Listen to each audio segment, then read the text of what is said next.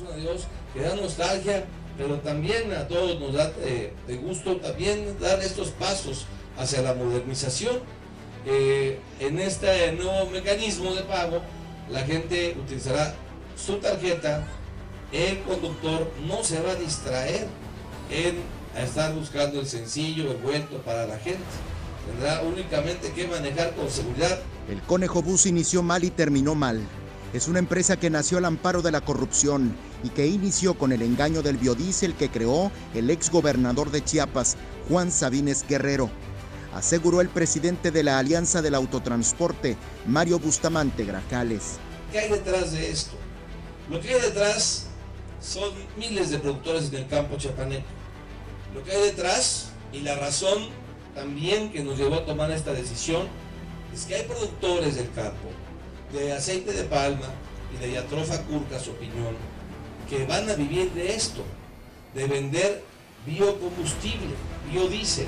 Durante una conferencia de prensa este jueves, Mario Bustamante Grajales aseguró que el transporte no puede estar perdido solo en concesiones y rutas. Debe estar acorde al desarrollo de la entidad y se dijo a favor de la modernización que comprometió la Secretaría de Movilidad y Transporte que encabeza Aquiles Espinosa, luego de la extinción del Conejo Bus.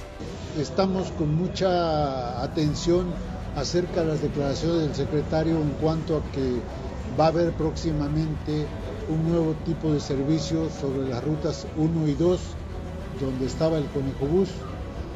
Nosotros estamos convencidos de que se tiene que mejorar el servicio, porque la ciudadanía merece respeto. Desafortunadamente, vuelvo a repetirte, en dos sexenios de abandono y una corrupción total, cuando se hizo el intento de modernizar el transporte, no pensaron en la modernización, pensaron en la adquisición de unidades y ver qué negocios hacían, y esto ustedes lo saben muy bien. Pues hoy lo que le pedimos al secretario es que si se va a dar eso, que se dé de manera transparente y de cara al público y al transportista. Y si algún transportista está en ese propósito de invertir, pero con el apoyo de la Secretaría, con el apoyo de la autoridad para dar seguridad en inversión, y creo que de esta manera la sociedad sale ganando, más allá de que quien dé el servicio tiene que hacerse de manera transparente. Por imágenes de Christopher Canter, Eric Ordóñez, Alerta Chiapas.